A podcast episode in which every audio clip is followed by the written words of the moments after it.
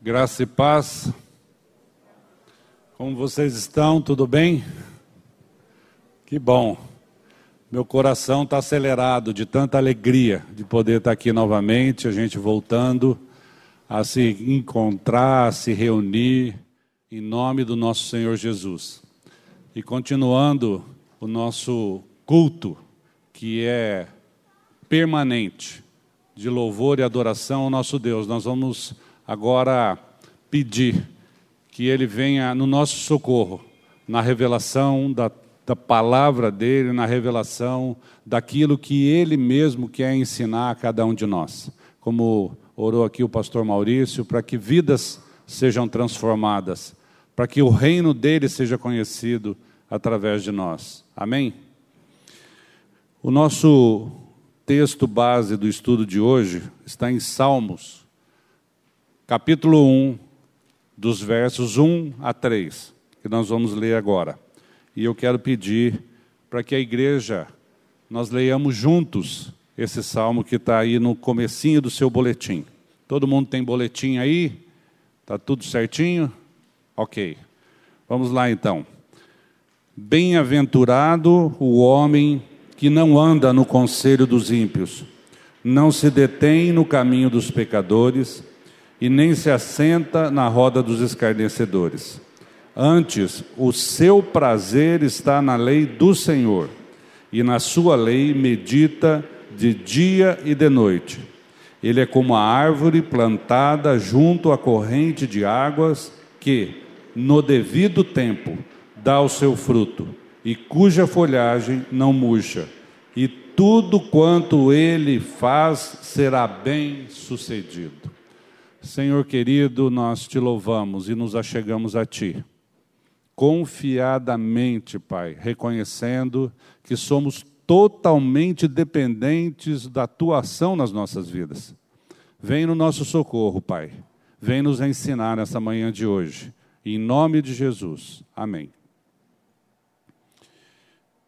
Ser feliz é o lema da cultura pós-moderna e para conseguir esse objetivo, o caminho trilhado pela humanidade é o da autonomia, autossuficiência, autossatisfação e da autorrealização.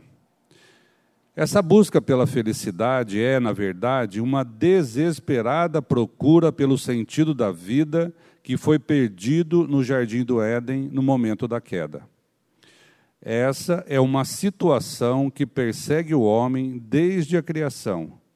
E muitos são os caminhos e atalhos propostos, mas a verdade é que os atalhos levam à amargura e ao vazio.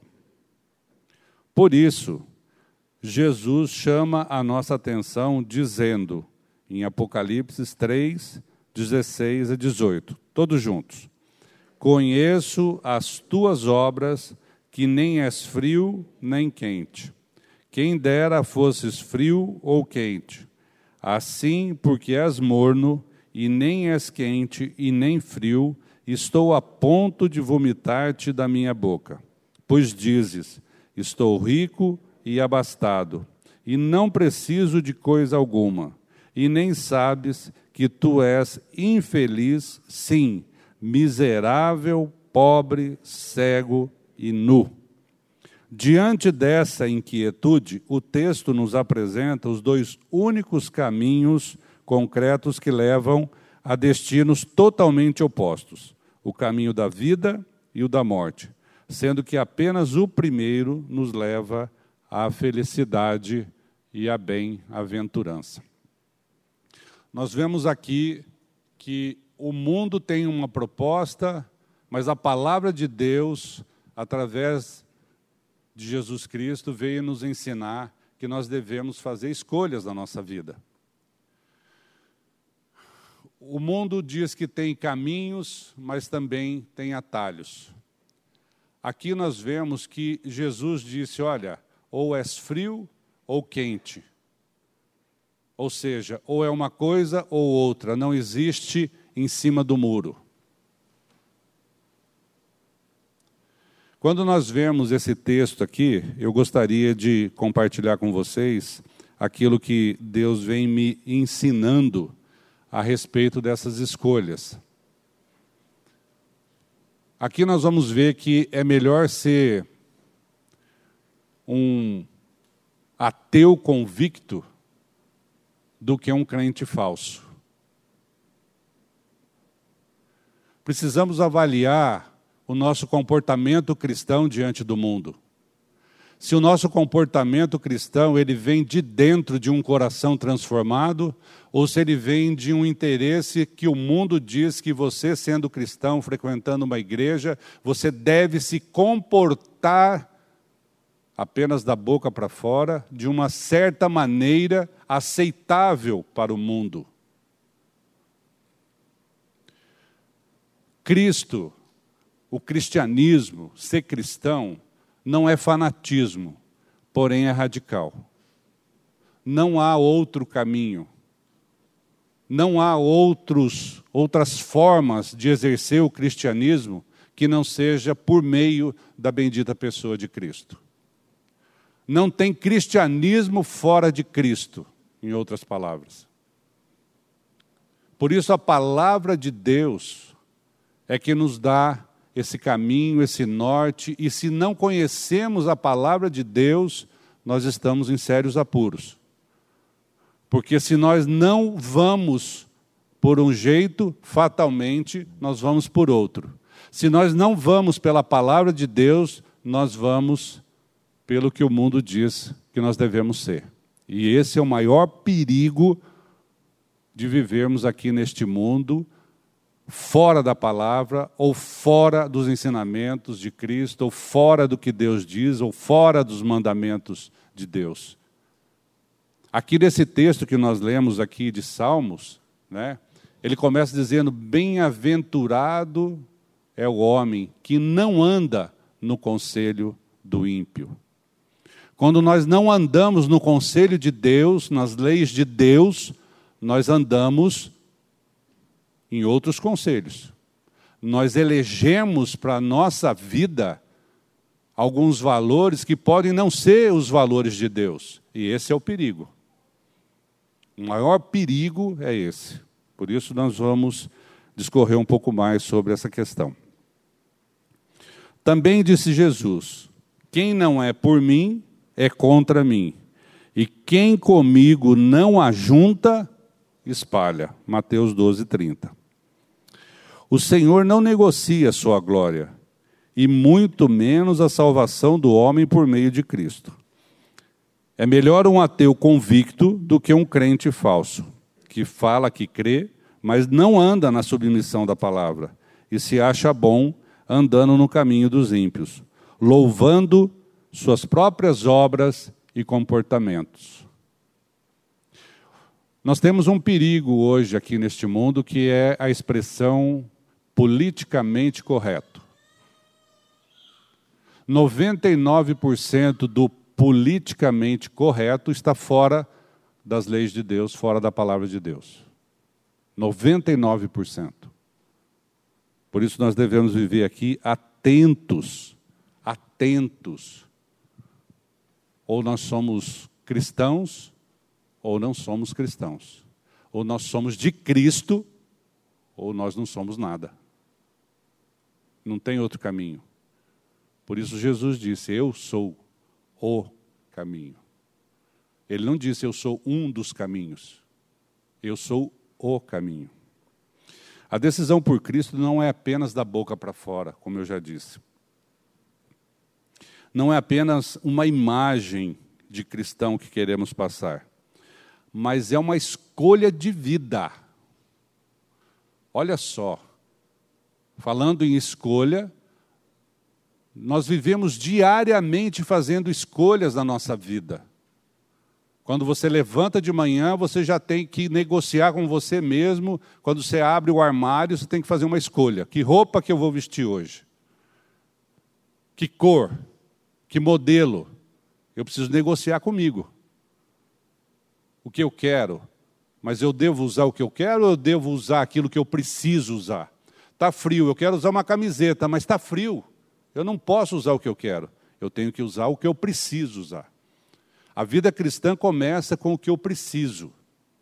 Eu nasci pecador e preciso urgentemente, desesperadamente de salvação. Todos nós precisamos de salvação. Então, avaliar o que eu preciso, avaliar uma escolha de vida, escolher o modelo de Cristo é uma opção, é a, é a opção mais importante da nossa vida. Escolher Cristo é a opção mais importante, porque determina a vida eterna. Onde nós vamos passar a vida eterna? Não podemos nos enganar. A vida eterna, ela existe. Ela não acaba, a nossa vida não acaba a hora que nós fechamos nossos olhos e vamos para o cemitério. Aliás, nem vamos, né? Alguém nos leva. Porque o morto não tem vontade. E viver neste mundo aqui morto, em delitos e pecados, significa que nós não mandamos na nossa vida, nós não temos escolhas. Porque aquele que vive na prática do pecado é escravo do pecado. O escravo não tem vontade, não tem decisão, o escravo não manda na sua vida. Quem manda na vida do pecador, com aquele pecador que escolhe o pecado, é o próprio pecado que manda na sua vida.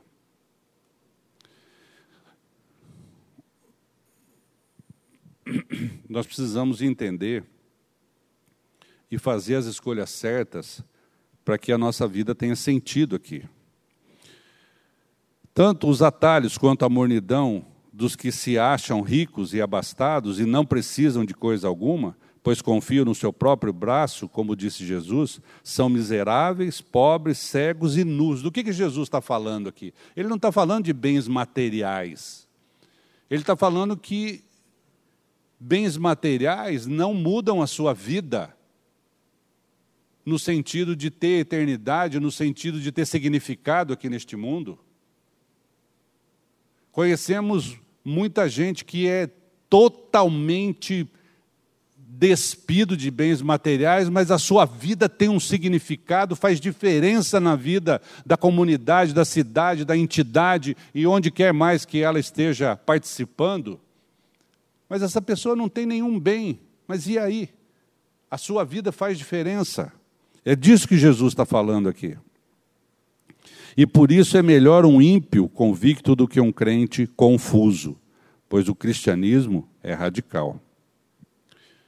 Assentar-se, aqui eu quero é, dizer para vocês o seguinte: assentar-se na roda dos escarnecedores não é literal. A palavra de Deus ali no Salmo 1, ele não está dizendo, olha, eu não devo chegar e sentar numa rodinha, pegar uma cadeira, puxar uma cadeira e sentar numa rodinha e começar a escarnecer da palavra de Deus ou das coisas de Deus. Sentar na roda dos escarnecedores não é tão literal assim, mas muitas vezes quando nós não tomamos posição, nós estamos também indiretamente escarnecendo. Quando nós percebemos os escarnecedores e ficamos junto deles, ainda que quietos, sem escarnecer, indiretamente nós estamos pactuando, compactuando com aquela situação. Duas coisas: ou eu saio da roda, ou eu me posiciono, ou eu digo quem eu sou. Quem é a minha vida, quem é o Senhor da minha vida. E uma coisa muito bacana da gente fazer, às vezes você fala assim, Mário, mas eu, eu não sei falar, eu não consigo falar. Gente, fala daquilo que Deus fez da sua vida. Você não consegue falar das mudanças que Deus fez na sua vida? Agora o pastor Eric acabou de falar aqui da história que o pastor Elcio contou, da mãe de família que estava sem comida, pegou lá um inhame, que eu acho que nem todo mundo sabe que o que é inhame, sabe? Hã? Os da roça sabem, né? O inhame é uma espécie de. É um. É uma, uma parece uma mandioca, né? É um, é um cará, né? Um negócio que é uma raiz que dá na beira d'água, muito comum, muito comum. Ela nasce sem você plantar e aí aquilo vira alimento. Então, até aquela, aquele inhame foi Deus que preparou. E aí o interessante é aquela mãe preparando aquele inhame e dizendo, conta quantas bênçãos. E eu fiquei pensando que ela estava ali somente com aquele inhame, mas lembrando de tudo que já Deus havia lhe dado na panela até chegar naquele inhame, durante a vida toda. O que, que nós fazemos quando nós temos dificuldades? A gente esquece tudo que passou. Tudo que Deus já fez, a gente quer saber do agora. Olha, hoje eu não tenho dinheiro para ir para pegar o ônibus. Mas e até aqui? Você tem 40, 50, 60 anos de idade? E até aqui o que Deus já fez? Anulou tudo? Não vale nada? Deus tem um propósito nessa falta de dinheiro. Com certeza Deus está no controle. Com certeza Ele está querendo te ensinar ou me ensinar alguma coisa porque Ele está no governo. Nada foge do controle do Senhor. Nada. Até um fio de cabelo da nossa cabeça, Ele conhece. Então, gente, nenhum pardal passa fome, porque Deus está no governo de todas as coisas. Essa é a convicção que nós devemos ter. No livro dos Salmos, Davi começa com a exaltação da palavra de Deus. Esse salmo é considerado o prefácio, pois apresenta em apertada síntese o conteúdo de todo o livro. O salmista quer nos alertar sobre o caminho para a felicidade e avisar-nos sobre a destruição certa dos pecadores, ou seja, buscar o prazer na lei do Senhor para a felicidade em vez de andar no conselhos dos ímpios para a destruição podemos notar que o assunto principal do salmo é o progresso do pecado e a pureza do santo.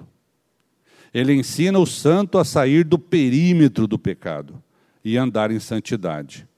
Encontrar a simplicidade de uma vida sobrenatural proposta por nosso Pai Celeste é aprender a submissão à palavra na sua essência Assim como Josué disse em Josué 1, 8. Todos juntos. Não cesses de falar deste livro da lei. Antes, medita nele dia e noite, para que tenhas cuidado de fazer segundo tudo quanto nele está escrito. Então farás prosperar o teu caminho e serás bem-sucedido. Em outras palavras, Josué está dizendo a mesma coisa lá que Davi disse nos Salmos. Né? Cuidado, vamos meditar no livro dessa lei, vamos andar nos seus caminhos, vamos levar em conta, considerando quem nós somos. Nós estamos aqui nesse mundo, mas nós não somos aqui deste mundo. A Bíblia diz que aquele que é nascido de novo e se torna filho de Deus, ele aqui neste mundo, ele passa a ser peregrino, estrangeiro. O mundo não é meu, não me pertence, eu pertenço a outro mundo. Eu pertenço ao reino de Deus. A minha pátria é celestial. A minha pátria não é aqui. Eu não preciso ficar arraigado aqui neste mundo, querendo é, dar valor às coisas que vão ficar aqui e vão virar cinza depois. Nada do que está neste mundo vai continuar subsistindo. A nossa pátria é celestial. Os nossos olhos têm que estar voltados para a eternidade com Deus. Porque a promessa dele é essa. Aquele que é nascido de novo tem a vida de Cristo. E aquele que tem a vida de Cristo é de Cristo. E aquele que é de Cristo vai ter morada lá juntamente com ele no céu. Meditar na lei do Senhor, não andar no conselho dos ímpios e viver em comunhão com os santos, isso é muito importante, meus amados. Nós devemos levar em conta o que está escrito na palavra de Deus e aquilo que é a proposta de Deus, viver em comunhão com os irmãos. Onde nós vamos buscar um conselheiro quando nós precisamos conversar, quando nós precisamos de ajuda quando nós temos alguma dificuldade, alguma dúvida na nossa vida, nós vamos buscar na reunião dos santos, na comunhão com os irmãos, aqueles que muitas vezes já passaram por alguma situação que nós estamos passando e que já tem uma revelação do Senhor a respeito de qual é o caminho que eu devo tomar, qual é a posição que eu devo ter. Nós, aqui, só dando um, um, uma pequena iniciação para vocês, nós estamos pensando no Ministério da Família da nossa comunidade em começar um trabalho é, com as famílias, agora que nós estamos retornando, ainda estamos no pré-projeto, mas isso é muito bacana. Porque às vezes a pessoa vem aqui na igreja achando que vai ser fortalecido na igreja, mas o que realmente nos fortalece é a palavra de Deus. É Deus que nos fortalece. Eu ouvi um pastor dizendo ontem que não há é, igreja forte com famílias fracas. A igreja só é forte quando as famílias são fortes. E onde as famílias buscam a sua força? É na palavra de Deus, não é na igreja, não é na instituição, mas é na palavra de Deus.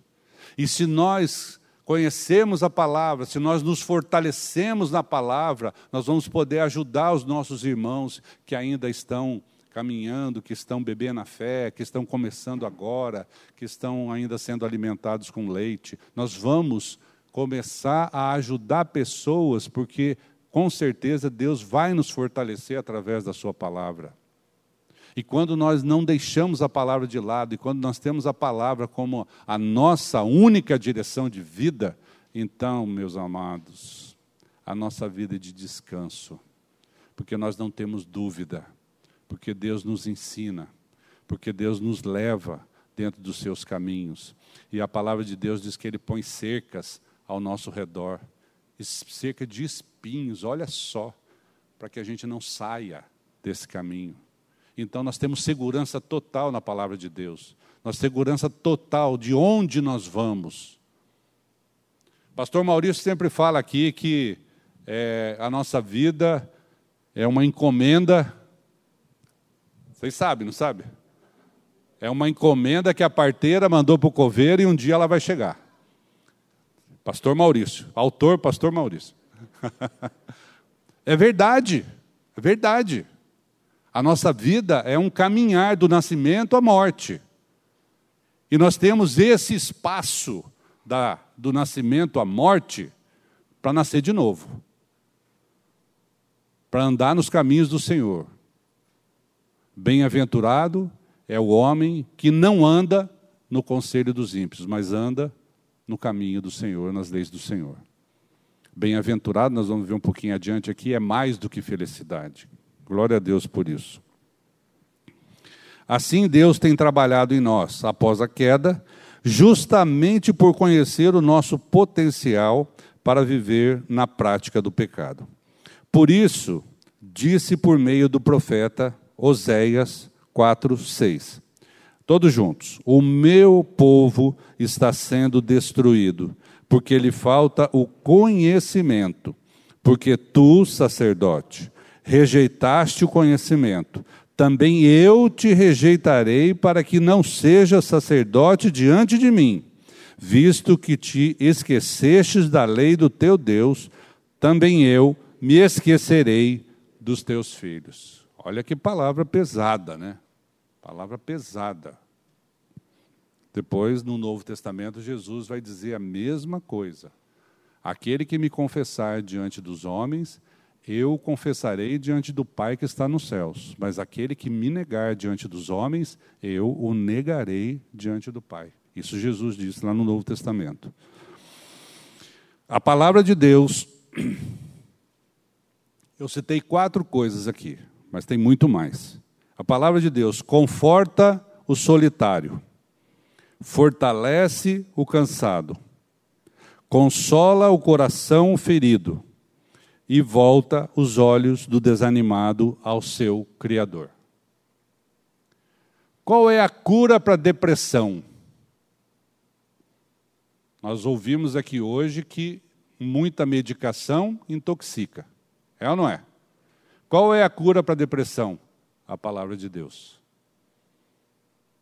A palavra de Deus tira qualquer um da depressão, porque a palavra de Deus tem poder. A palavra de Deus muda, transforma, ressuscita.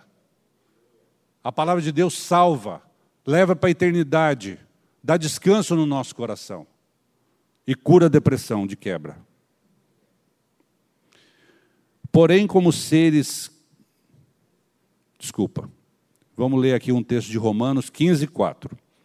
Pois tudo quanto outrora foi escrito, para o nosso ensino foi escrito, a fim de que, pela paciência e pela consolação das Escrituras, tenhamos esperança. Porém, como seres caídos e fracassados que somos, necessitamos constantemente do arrependimento e da prática das primeiras obras em nossos corações e do aconchego do nosso primeiro amor em nossas vidas. Apocalipse 2, 4 e 5. Quem é o nosso primeiro amor? Hum? É Jesus. O nosso primeiro amor é Jesus.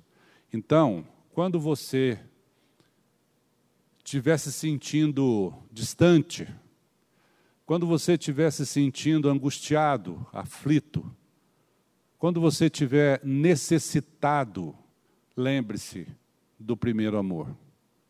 Aquele que te salvou, aquele que deu a sua vida na cruz e morreu no seu lugar. Aquele que te levou a morrer juntamente com ele, tirou o pecado do mundo, colocou esse pecado do mundo no seu corpo.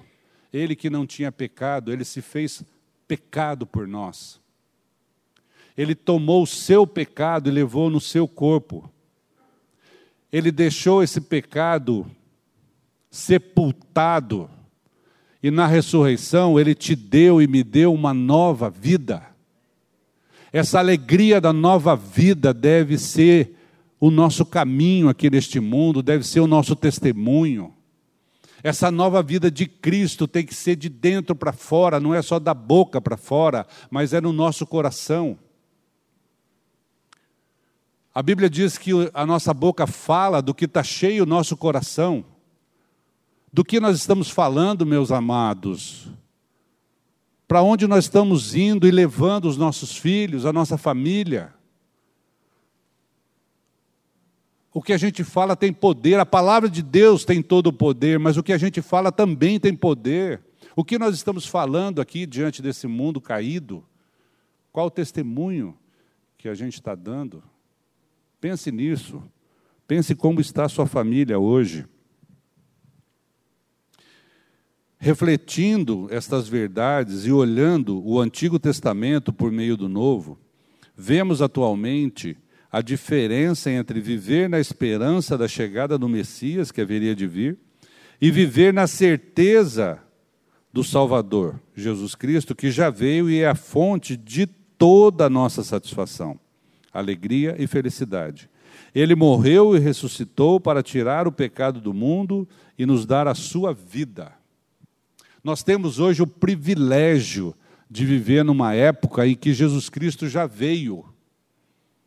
Eu reputo hoje que é mais fácil para nós crermos no Jesus que já morreu e ressuscitou, do que para aqueles irmãos que viveram antes de Cristo, crendo na profecia do Messias, do Salvador, que ainda viria. Mas hoje nós temos essa felicidade de saber, ainda que historicamente, que o Filho de Deus já veio a este mundo, já se encarnou, já morreu na cruz, já deu a sua vida e já ressuscitou. Aleluia. Precisamos crer na palavra de Deus como um todo. Não é somente fazer recortes da palavra de Deus. Ela é a verdade que devemos crer. Jesus é o caminho e a verdade e pelo qual devemos seguir e crer para ganhar a vida eterna. Aqui eu quero citar um texto que não está no boletim, que está em Marcos 12, de 24 a 27, que diz assim: Respondeu-lhe Jesus: Não provém o vosso erro de não conhecerdes as Escrituras. Aqui, gente, eu vou fazer um preâmbulo aqui que é assim: esse texto, os, os é, Jesus estava fazendo uma reunião, uma pregação, e aí os fariseus chegaram e falaram assim, quiseram fazer um desafio para Jesus. Olha, você está dizendo da ressurreição, é, eu quero te perguntar o seguinte: um, uma família tinha sete irmãos, e na, e na, na lei é, judaica, quando morria um irmão, a viúva casava-se com o próximo. E aí ele citou um exemplo, sete irmãos, e foi morrendo, e essa viúva foi casando com o primeiro, com o segundo, o terceiro, o quarto, o quinto, e, e eles perguntaram para Jesus, então, como é que fica depois na ressurreição de quem essa mulher é esposa, se ela casou com sete? Aí Jesus diz assim: olha, não provém o vosso erro de não conhecerdes as Escrituras e nem o poder de Deus? que você está perguntando é porque você não conhece a Escritura. Quando a gente faz pergunta boba acerca da lei de Deus, acerca da Bíblia, é porque a gente não conhece. Por isso ele está dizendo: olha, vocês precisam conhecer. Pois, continua Jesus, quando ressuscitarem de entre os mortos, nem casarão, nem se darão em casamento, porém são como os anjos do céu. Quanto à ressurreição dos mortos, não tendes livro no livro de Moisés, no trecho referente à sarça, como Deus lhe falou? Eu sou o Deus de Abraão, de Isaac e de Jacó. Ora, ele não é Deus de mortos, e sim de vivos. Laborais em grande erro. Jesus está dizendo: olha, vocês estão dizendo coisa que não está escrito. Nosso Deus não é Deus de mortos, vocês não precisam se preocupar com isso. Se não está na Bíblia, é porque não é da conta de vocês. Muitas vezes a gente fica perguntando coisa que, ah, mas e os índios, né? Os índios, como é que vão salvar os índios? Gente, se não está escrito na Bíblia como que os índios serão salvos, logicamente que Deus tem um propósito e Deus vai salvar do jeito dele. Ah, porque os índios não conhecem a palavra? Mas os índios têm oportunidade de conhecer a palavra. Os índios têm oportunidade de ter contato com a palavra. Então a gente fica querendo buscar lá no meu no meu reduto lá a gente fala que procurar chifre na cabeça de cavalo, né? A gente fica procurando coisa onde não existe. Agora, se não está revelado, por que, que eu fico preocupado com isso e não vou atrás daquilo que está revelado e viver aquilo que está revelado? Por isso, a palavra diz: Bem-aventurado o homem que não anda no conselho dos ímpios, não se detém no caminho dos pecadores e nem se assenta na roda dos escarne... escarnecedores, mas antes tem o seu prazer na lei do Senhor. Onde que está o seu prazer, o meu prazer? Né? E a lei do Senhor aqui, gente, não é simplesmente os dez mandamentos, viu? Tem gente que acha que a. Qual é a lei de Deus? Os dez mandamentos. Não lei do Senhor é de Gênesis a Apocalipse. São as Escrituras. Aquilo que ele deixou escrito para o nosso ensino foi escrito. Por isso nós devemos seguir e buscar o aprendizado nas Escrituras. Não existe maior felicidade para o homem caído do que ter a sua vida transformada pelo poder da palavra que revela, convence e gera fé em seu coração. Romanos 10, 17. E assim a fé vem pela pregação e a pregação pela palavra de Cristo. O salmista começa dizendo que o homem justo é bem-aventurado. E nesse contexto, essa expressão é ainda mais enfática do que a ideia de felicidade. Na Bíblia, uma pessoa bem-aventurada é aquela que desfruta do amor e da graça de Deus. O homem justo e justificado possui plena alegria e satisfação no Senhor. A expressão bem-aventurado também pode ser substituída por como é feliz. Lá no início do texto, ao invés de bem-aventurado o homem que não anda no conselho dos ímpios, como é feliz o homem que não anda no conselho dos ímpios. Vocês concordam com isso? Hã? Pode ser? Claro que pode, né? Aí a gente vê que feliz é uma expressão terrena, uma expressão, uma expressão nossa aqui do homem, ela é menos do que bem-aventurado. Porque a felicidade, o mundo diz que felicidade é, muitas vezes, é, pequenas coisas. Felicidade pode ser um momento, pode ser um bem. É, por exemplo, quando a gente vê andando na rua aí, alguém querendo vender felicidade para você. O que, que ele diz? Você, para ser feliz, você tem que morar em tal lugar. Olha só esse lugar aqui com jardins, com quietude, com tranquilidade. Você precisa disso aqui para ser feliz.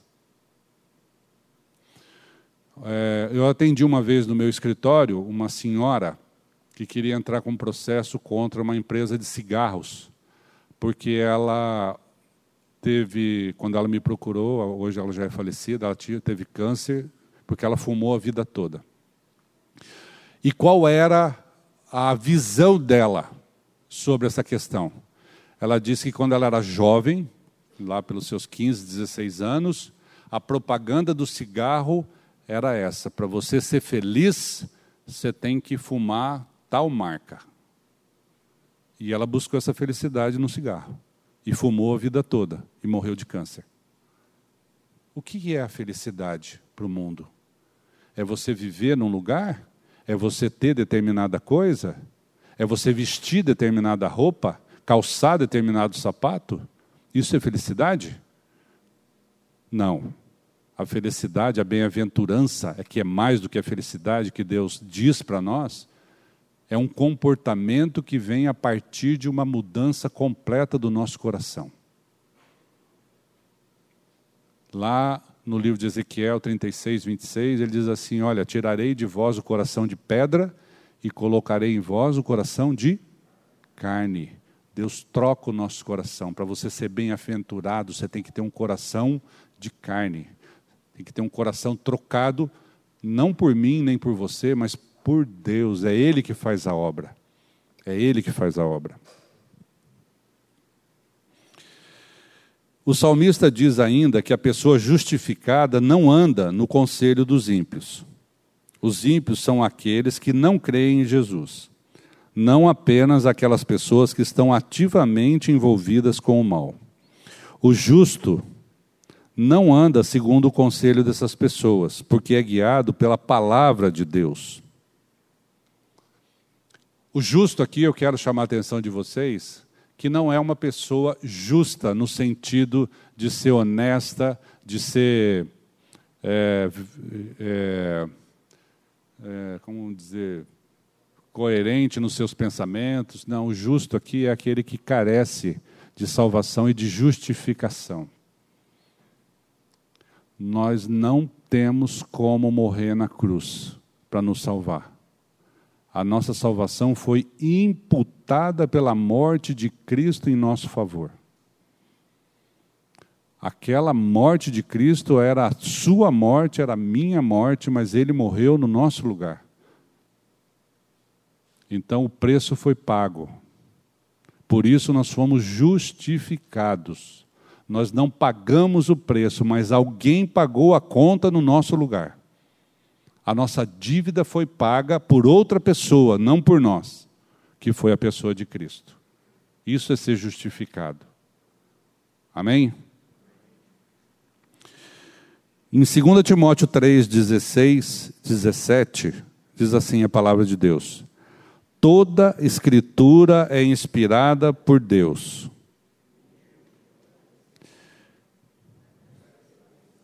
Gente, vocês estão muito fraquinhos, hein? Vamos ler, enche o peito aí, vamos começar de novo.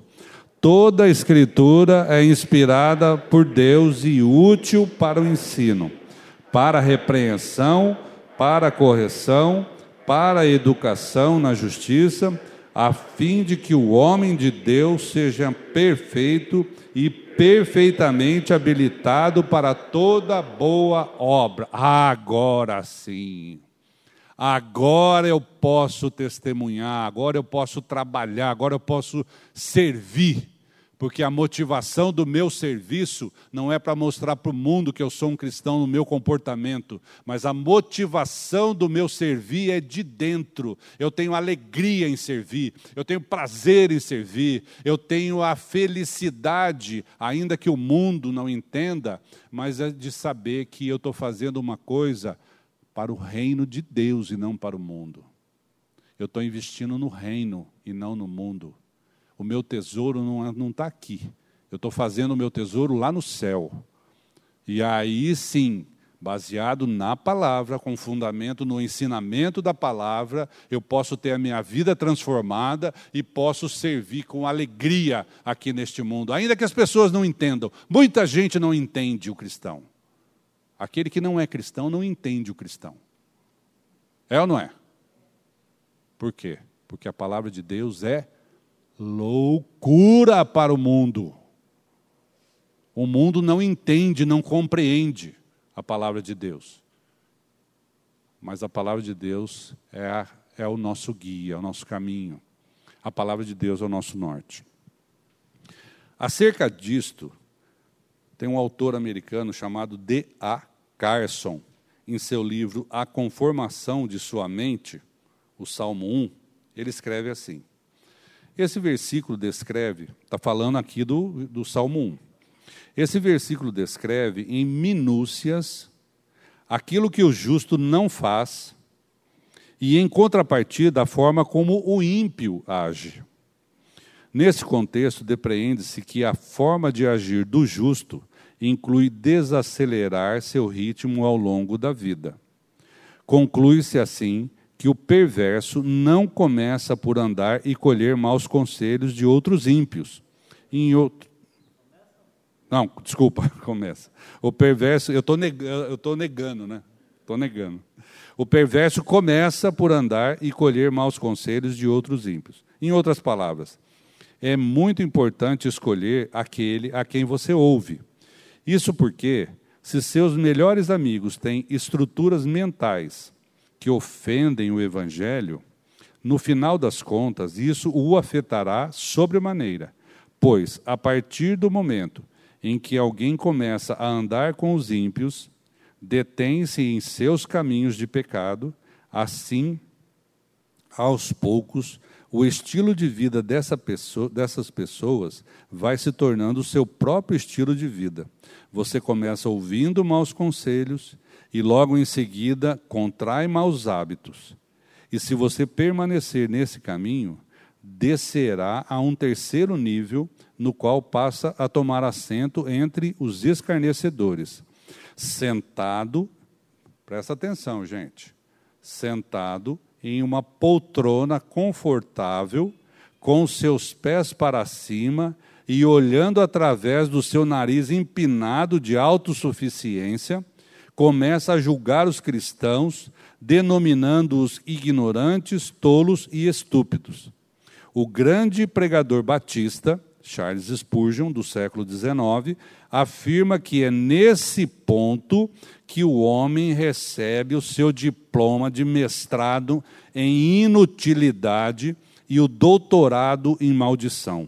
Assim acaba o primeiro verso do livro de Salmos sobre como o justo não age. Olha só. Ele está chamando a atenção, a nossa atenção, porque muitas vezes nós observamos o que está escrito no Salmo, né? não andamos no, no conselho do ímpio, não nos detemos no caminho dos pecadores, não nos assentamos na roda dos escarnecedores, mas também não agimos como um cristão. Não tomamos posição. E voltando lá no início do nosso estudo, ou és frio ou quente. Se for morno, não tem nenhum valor. Vomitar-te-ei da minha boca, diz o Senhor Jesus. Então, o cristão que não age como cristão, ele está no meio do caminho. O cristão que não toma para si a vida transformada, a vida de Cristo, para dizer através do seu comportamento, das suas atitudes, quem ele é, está agindo em omissão à bendita pessoa de Cristo, em omissão ao reino que ele pertence, em omissão ao senhorio da sua vida, que é o nosso Deus. Achei muito importante essa fala do Carson. Na sequência, o salmista passa do aspecto negativo para o aspecto positivo. Ele explica porque o homem justificado não está envolvido no estilo de vida dos ímpios, pecadores e escarnecedores. O motivo para isso é que ele tem o prazer na lei do Senhor e medita nela dia e noite. A expressão lei de Deus não se refere apenas aos mandamentos especificamente, mas a toda palavra de Deus. A palavra traduzida pelo verbo meditar no hebraico significa dizer em voz baixa. O que o salmista está dizendo é que o novo nascido está constantemente meditando nas Escrituras, isto é, pensando e recitando para si mesmo a palavra de Deus. W. Wiersbe diz que se falar, presta atenção, gente, olha que coisa mais linda. Se falarmos com o Senhor sobre a palavra, a palavra falará conosco sobre o Senhor. Olha, achei maravilhoso isso. Se nos achegarmos diante do Senhor com a palavra, Senhor, eu não entendi isso que eu li aqui. Quando eu comecei a estudar a palavra de Deus, pela graça dele, um dia ele olhou para mim, para minha esposa, e nos chamou para começarmos a estudar a palavra, e eu li a palavra, eu não compreendia. Cheguei para o nosso pastor e falei: escuta, eu não compreendo muitas coisas que eu leio na palavra de Deus, eu não compreendo, eu não, não consigo e aí ele me disse: faz uma oração e pede para o Espírito Santo de Deus revelar para você o que ele quer te ensinar na palavra. E eu fiz essa oração. Meus amados do céu, parece que acendeu um farol em cima da palavra, assim que eu tudo que eu lia o Espírito vinha revelando, compreendendo, e a gente começou a estudar na minha casa, e aquilo foi sendo bênção para nós, foi mudando a nossa vida, dos nossos filhos, foi uma maravilha.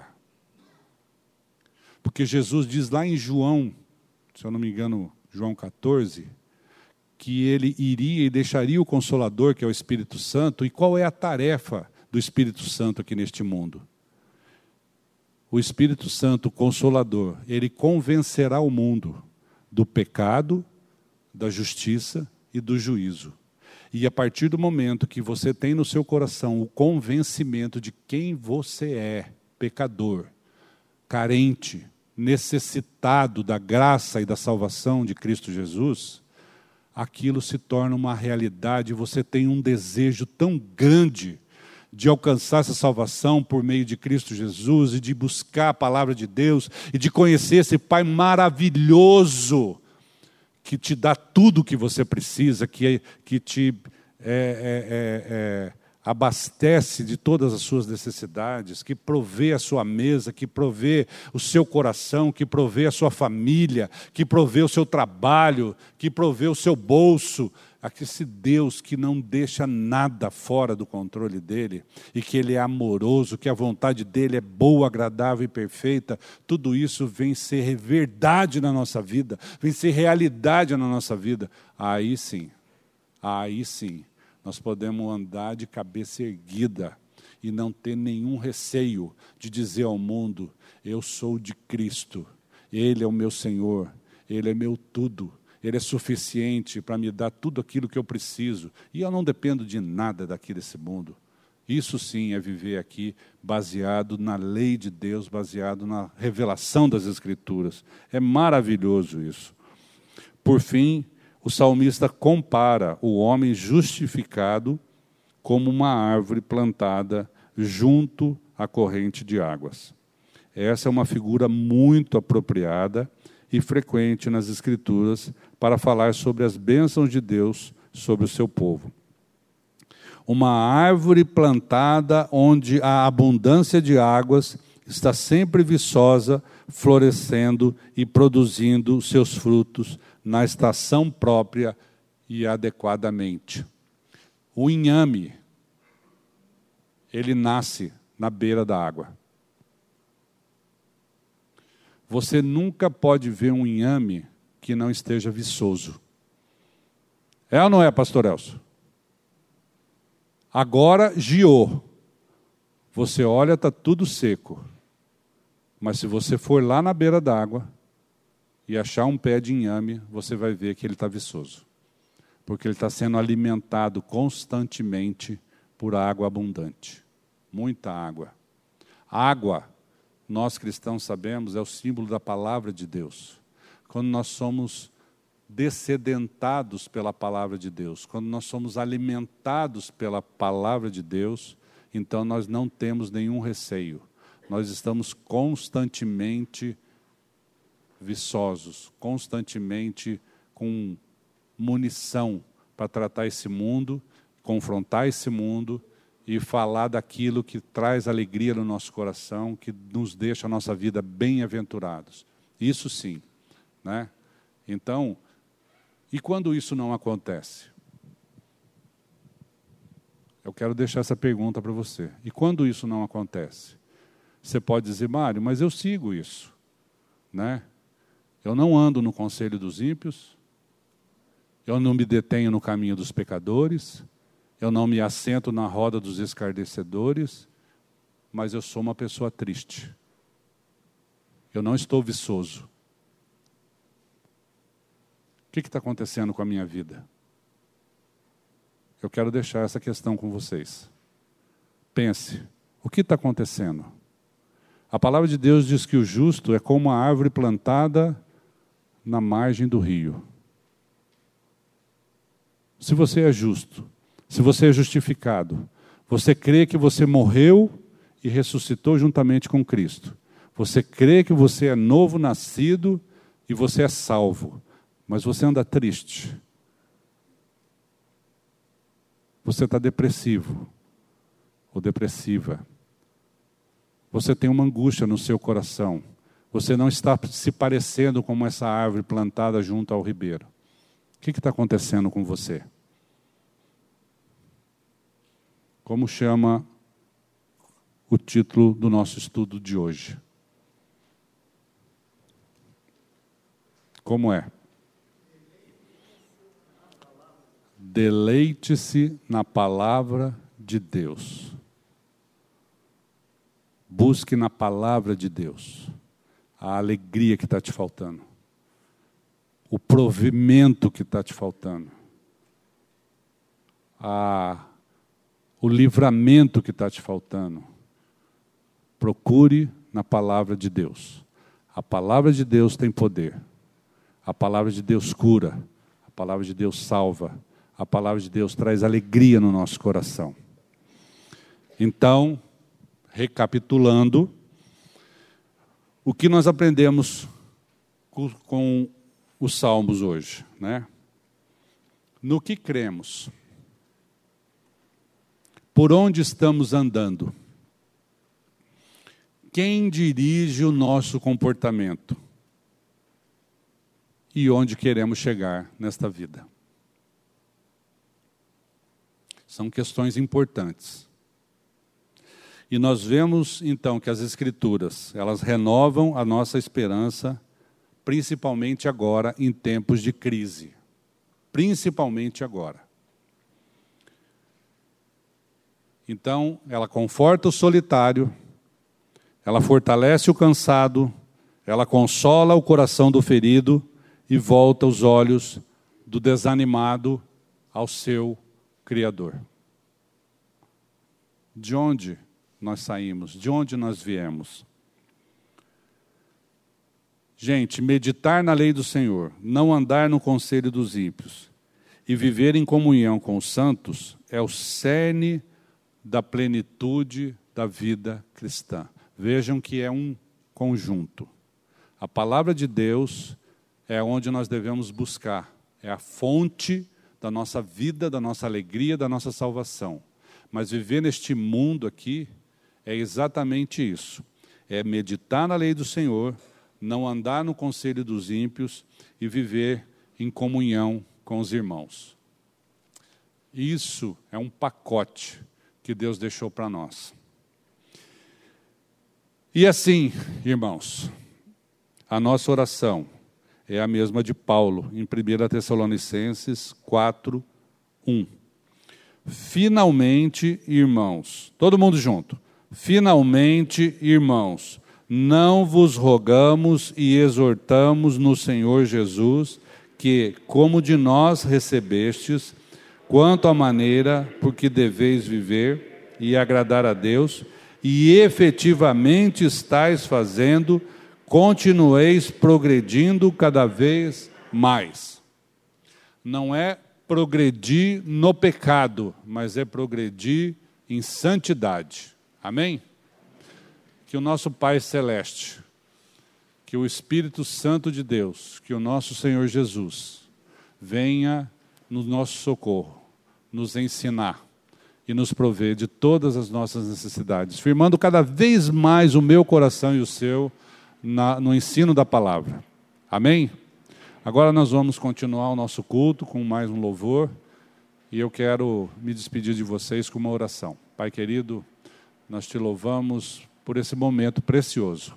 Queremos te agradecer pela comunhão com os irmãos, Pai. Te agradecer pela tua direção. Pedimos também por aqueles irmãos que estão em suas casas, através da internet, Pai. Que o Senhor esteja olhando por cada um deles. Livra-nos de todo o mal. Em nome de Jesus. Amém. Vamos ficar em pé mais uma vez.